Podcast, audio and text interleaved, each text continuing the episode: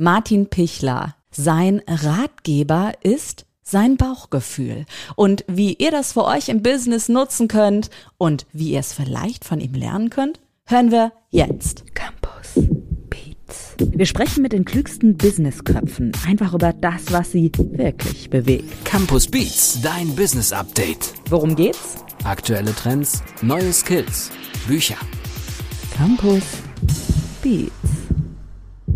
Schön, dass du wieder mit dabei bist. Schön, dass ihr wieder eingeschaltet habt. Und nehmt doch mal kurz das Handy in die Hand und schaut, was habt ihr zuletzt in der Suchmaschine gesucht? Hm. Ja, ich muss zugeben, bei mir ist es eine Frage gewesen, wo ich keine Antwort gefunden habe. Aber ich habe eine Antwort gefunden, nachdem ich sein Buch gelesen habe. Ich verrate euch mal meine Frage. Sie war Work-Life-Balance und Achtsamkeitscoach. Tja, wie finde ich jemanden, der mir da hilft? Oder wie findet ihr jemanden, der als Sparringspartner in eurem Business an eurer Seite steht? Martin Pichler weiß es zum Glück. Sein Buch ist im Campus Verlag erschienen. Es heißt, so finden Sie den passenden Coach. Der Wegweiser zum Erfolg. Antworten, die das Internet nicht gibt. Dankeschön, Martin Pichler, für dieses Buch und hallo, herzlich willkommen in dieser Campus Beats Folge. Ja, hallo, danke für die Einladung. Freue mich. Ich finde das ganz klasse auch, ähm, dass wir jetzt genau über dieses Thema sprechen, weil es betrifft uns alle im privaten oder auch im beruflichen Bereich. Und die Branche ist ja so unwahrscheinlich groß. Und Sie sind jemand, der die Coach-Branche, die Coaching-Branche schon sehr lange beobachtet und dann irgendwann gesagt hat, okay, ich muss da jetzt mal ein paar FAQs rausgeben, ich muss Antworten geben. Wie kamen Sie überhaupt auf diese Idee, dieses Buch zu schreiben? Also es war schon so, dass äh, grundsätzlich die ganzen Jahre das ein Privileg der Unternehmen war, dass sie für ihre Mitarbeiter einen Coach gebucht haben, weil sie einfach wollten, dass die Menschen über ihren Schatten springen und auch mal drüber nachdenken, was um sie herum passiert. Und ich habe mich immer gefragt, was ist denn mit den Leuten, die jetzt nicht wollen, dass ihnen ein Coach besorgt wird von einer Personalabteilung, aber die gleichzeitig Interesse daran hätten, mal mit einem neutralen Partner nachzudenken. Ja, weil man muss sich ja auch ein bisschen outen, ne? Also man muss ja seine Gefühlsbild offenlegen, man muss auch wissen, wo, worüber man reden will oder welche Ziele man hat. Das weiß man ja manchmal gar nicht. Und da möchte die Personalabteilung ja dann, ja, vielleicht will man da nicht alles preisgeben auch, oder? Ja, wobei eben die großen Unternehmen die auch äh, Vorbilder sind im Coaching der Mitarbeiter schon wissen, dass das sehr geheim sein muss oder komplett geheim bleiben muss, was da besprochen wird und dass ah. die den Coaches auch überhaupt gar keine Vorgaben machen. Es ist also definitiv nicht so, dass äh, der Coach dann dem Chef berichten muss oder dem Personalchef berichten muss, wie kann ich noch mehr aus dem rausquetschen, dem Mitarbeiter X und wie kann ich ihn ähm, möglicherweise elegant mit welchen Argumenten loswerden, sondern das ist Coaching ist immer ein auch in den großen Unternehmen ein, eine Vertrauenssache, wo man als Chef davon ausgeht, dass der Mitarbeiter in dem Augenblick, wo er über sich hinaus wächst, auch dem Unternehmen nutzt und er einfach Unterstützung braucht beim bei dem, was er sowieso gerade reflektiert in sich selbst. Bevor wir jetzt in die Tipps für die Zuhörenden gehen, wie denn der richtige Coach gefunden werden kann, würde ich gerne einmal wissen, weil Sie ja die Coaching-Branche schon so lange einfach beobachten auch, haben Sie sicherlich einige Coaches auch, ja, unter die Lupe genommen. Gibt es da kuriose Erfahrungen auch, von denen Sie gehört haben, die Sie beobachtet haben? Es ist so, dass mir ein Bekannter mal erzählt hat, dass er was erstaunt war, dass ein Coach ihm berichtet hat, dass er am Wochenende in Bayern war und dass dort eben er ein Feld begutachtet hat, wo Kornkreise zu sehen waren und dass er sich in diesen Kornkreis hineingelegt hat und felsenfest davon überzeugt war, dass man da Energie tanken kann und dass er behauptet hat, das Kornkreis wäre tatsächlich allen Ernstes von einem UFO gemacht worden. Und das war natürlich eine lustige Begebenheit, weil natürlich der Betreffende, der sich da Ratschläge und, und, und eine Diskussion mit auf Augenhöhe versprochen hatte, dass der natürlich völlig entsetzt war, dass ihm da das entgangen war, dass ihm da, dass sein Coach da so eine esoterische Ader hatte. Und von daher war es die Lehre draus, dass man eben Coachingverträge so gestaltet, dass man sie aber auch jederzeit kündigen kann. Denn äh, so eine Überraschung, die passiert einem gerade mit Corona-Leugnern oder mit äh, Leuten, die politisch einem völlig quer liegen, immer mal wieder, dass man da entsprechend Enttäuschung erlebt, menschlicher Art, wo man sich dann einfach weigert, sich zu öffnen oder weiterhin auf einer Basis von Vertrauen miteinander zu reden. Na, verstehe. Wichtig zu sagen ist ja, der Begriff Coach oder Coachin ist nicht gesetzlich geschützt, ne? Und die Hälfte der Coaches hat sich so etwa in Deutschland in mehreren Berufsverbänden organisiert. Aber auch dadurch wurde dieser Coaching-Markt ja nicht wirklich transparenter, ne? Wie also jetzt die Spreu vom Weizen trennen in diesen Kornkreisfeldern, wenn wir mal bei dem Bild bleiben und ähm, für die eigene Frage die passenden Berater finden. Wie, wie gehe ich das an?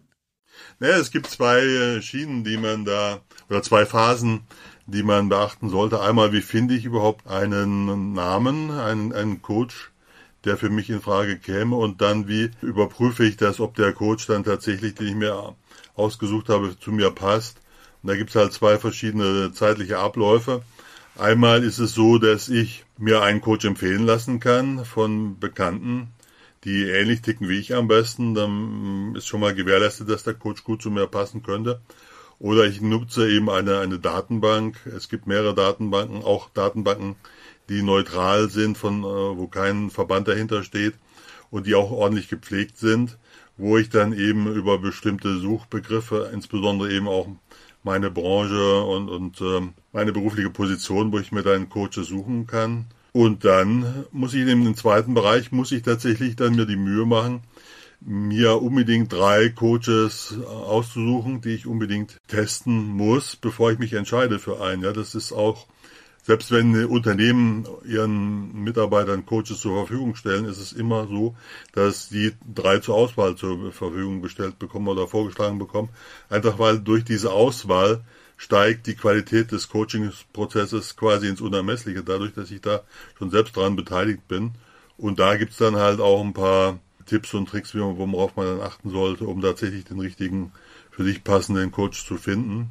Das heißt, wenn jetzt jemand sucht ähm, Andrea Peters Podcast, dann wird ja direkt äh, in der Suchmaschine angezeigt, okay, ich habe die und die Uni-Ausbildung, die und die Redakteursausbildung. Das heißt, ich bin als Journalistin sozusagen einmal abgestempelt, zack, so läuft es. Muss ich denn auf der beruflichen Ebene, wenn ich dann genauso auch einen Coach mehr auswähle, weil ich nehme ja dann nicht irgendjemanden, sondern möchte mir vielleicht auch vorher schon mal die Vita online angucken, ähm, muss ich da im beruflichen Bereich auch nach bestimmten Merkmalen eben schauen, welche Ausbildung da zugrunde liegt? Oder würden Sie sagen, nee, das ist gar nicht so relevant, ob das jetzt wirklich ein studierter Psychologe ist oder ein Heilpraktiker ist, sondern da sind ganz andere Merkmale entscheidend, wie das Alter vielleicht auch oder ob die Chemie stimmt?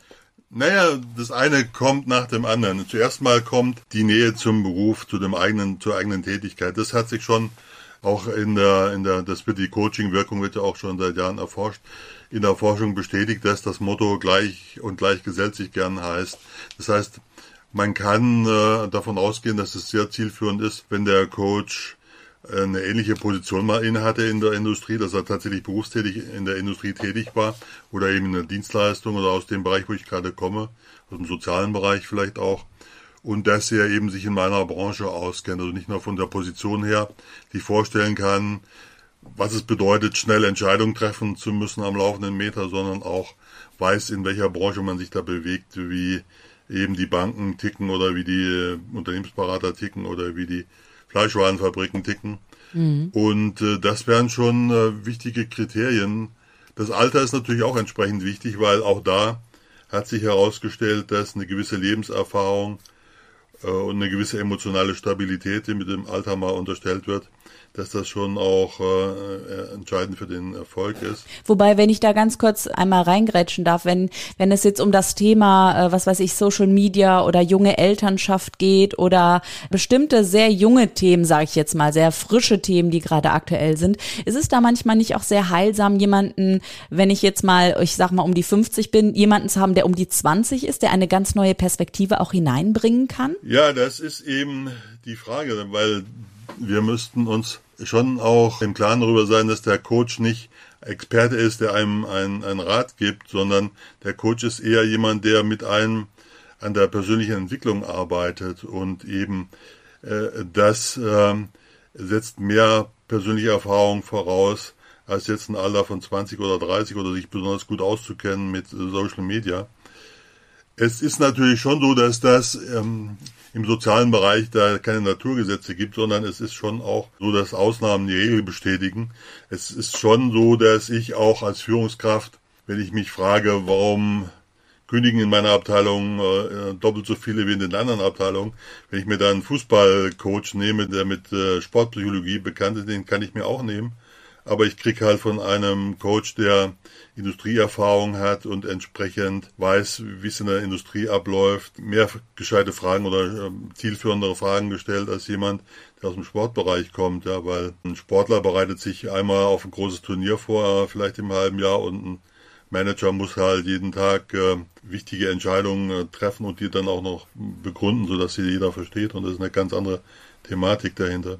Aber grundsätzlich schon, ja, das ist die, die Faustregel lautet, äh, gleich und gleich gesellt sich gern, aber auch äh, Gegensätze ziehen sich an. Also auch man kann auch von Künstlern äh, sich coachen lassen oder von Leuten aus dem sozialen Bereich. Das äh, kann durchaus auch zielführend sein. Es kommt halt darauf an, ob jetzt mehr die persönliche Entwicklung im Vordergrund steht oder grundsätzlich eher so das Nachdenken über, über das, was man selber im Leben so erreichen will und was man so als Ziele sich setzt zum Beispiel.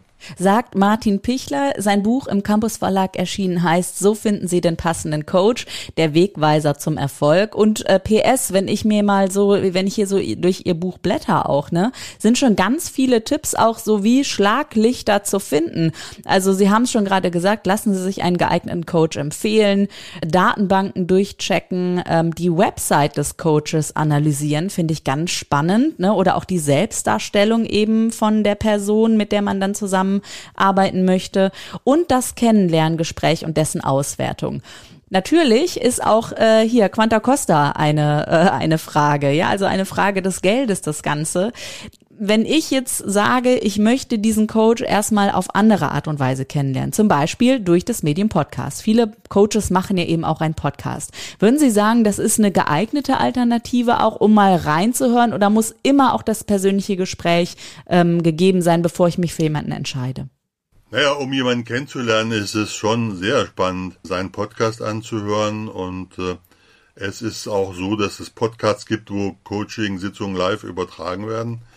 Ja, da tut sich der Bayerische Rundfunk hervor mit einem Podcast, wo man tatsächlich über eine Stunde lang zuhören kann, wie jemand natürlich anonym, aber mit seinem konkreten Problem sich dem, dem Coach äh, stellt und wo sie, wo sie gemeinsam nachdenken und wo der Coach eben durchaus auch tiefer bohrt, indem er halt fragt, wie geht's dir damit, was fühlst du da, was spürst du, wenn du jetzt so mitkriegst, dass deine, deine Kollegen nicht zu deiner Geburtstagsfeier kommen, warum kränkt dich das so? Also solche Fragen werden da durchaus auch schon angeschnitten und da kann man auch schon mal sehr viel mitkriegen, wie es bei einem selber ablaufen könnte.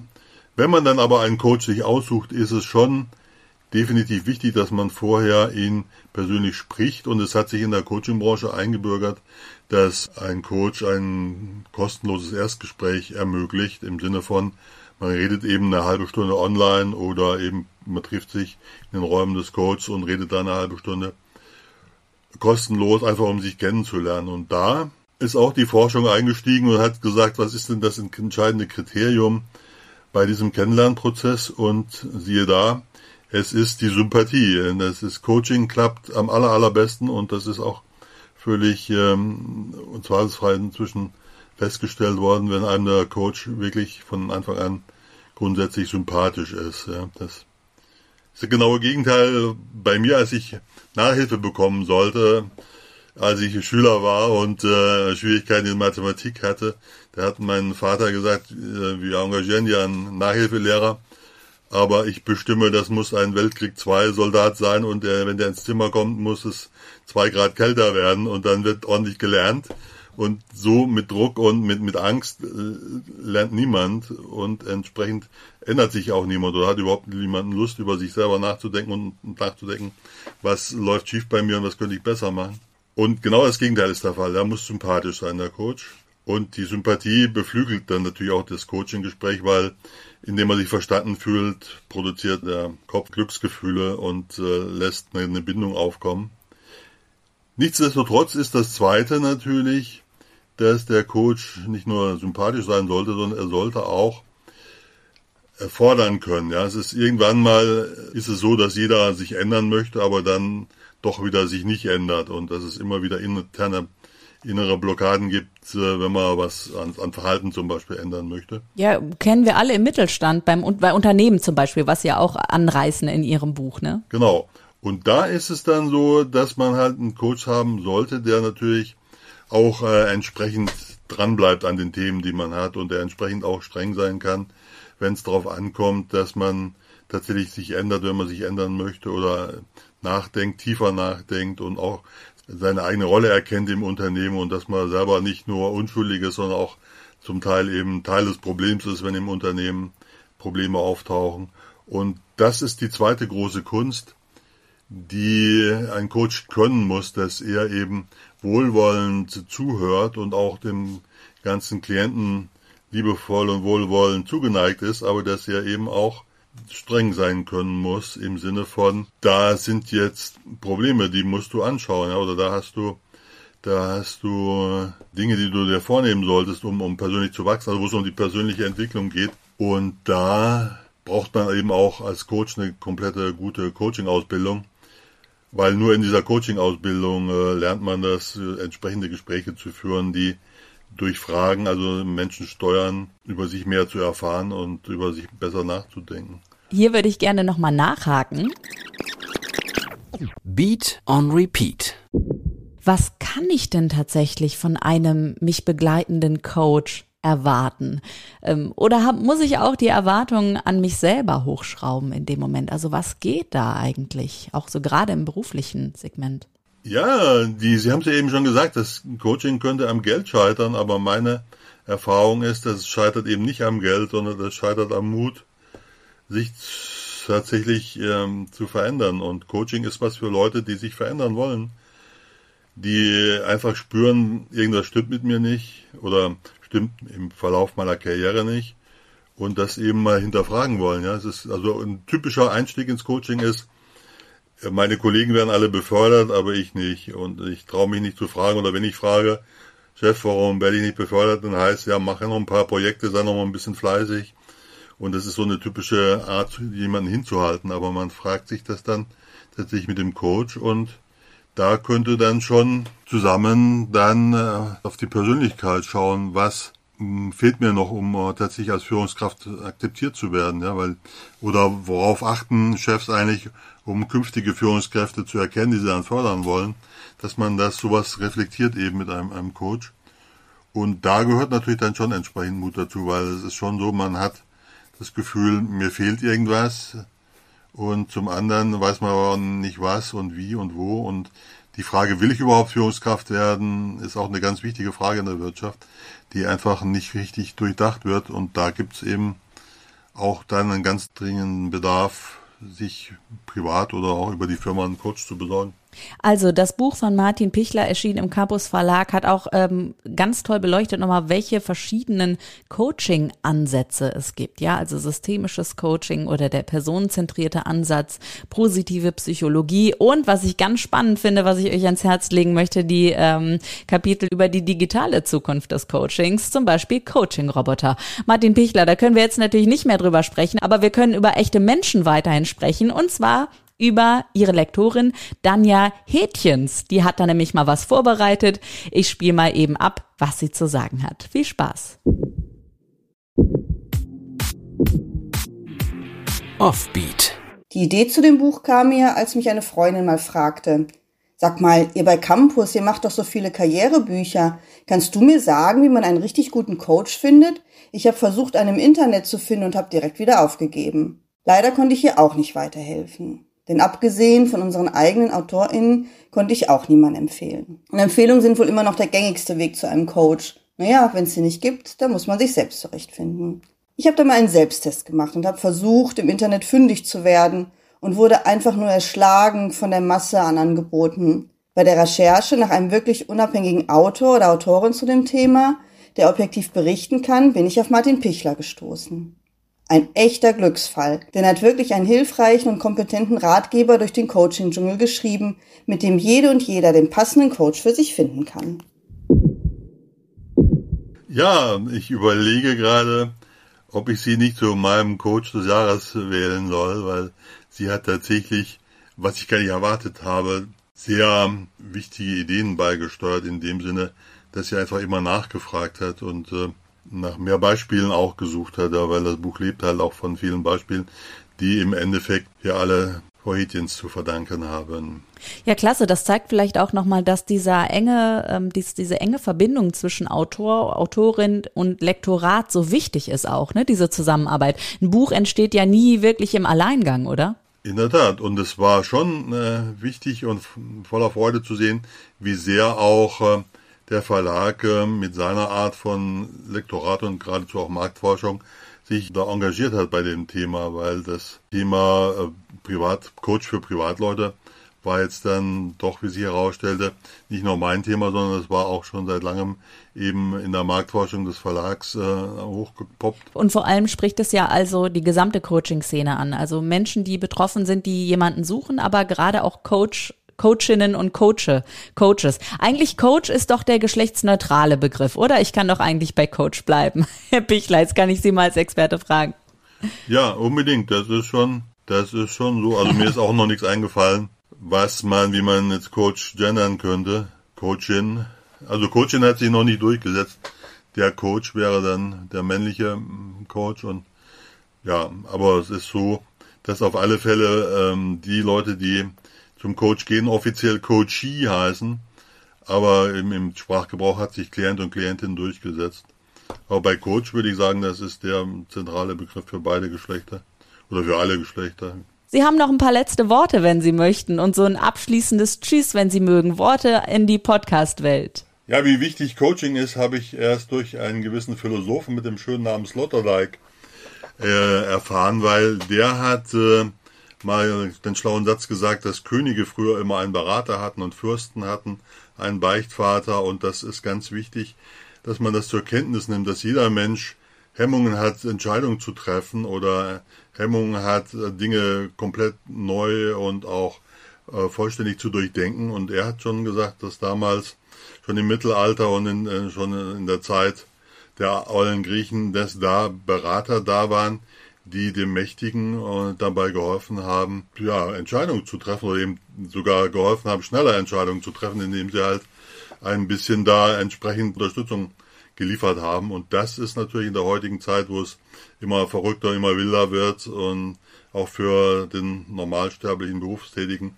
äußerst sinnvoll, jemanden zu haben, der einen ein bisschen voranbringt und Entscheidungen mit beeinflusst und dafür sorgt, dass man sie überhaupt trifft. Ja.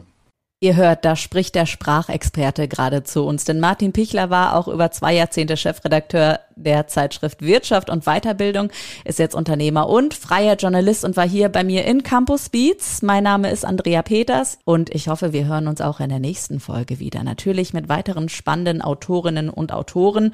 Und ich sag nochmal, wie Martin Pichlers Buch heißt. So finden Sie den passenden Coach, der Wegweiser zum Erfolg. Antworten, die das Internet nicht gibt. Und dazu sage ich nur Yes, absolut. Mir hat's total geholfen. Herzlichen Dank, Martin Pichler, für Ihren Besuch heute in diesem Podcast. Gern geschehen. Danke für die Einladung. Und ähm, natürlich werdet skeptisch bei den Kornkreisen. Da waren wir am Anfang schon dabei und viele, viele bessere Tipps als das mit den Kornkreisen, was ich so ja humoristisch gerade aufgegriffen habe am Anfang, findet ihr in Martin Pichlers Buch. Dankeschön, Herr Pichler. Jetzt aber. Tschüss. Campus Beats. Mehr Campus gibt es unter www.campus.de slash podcast.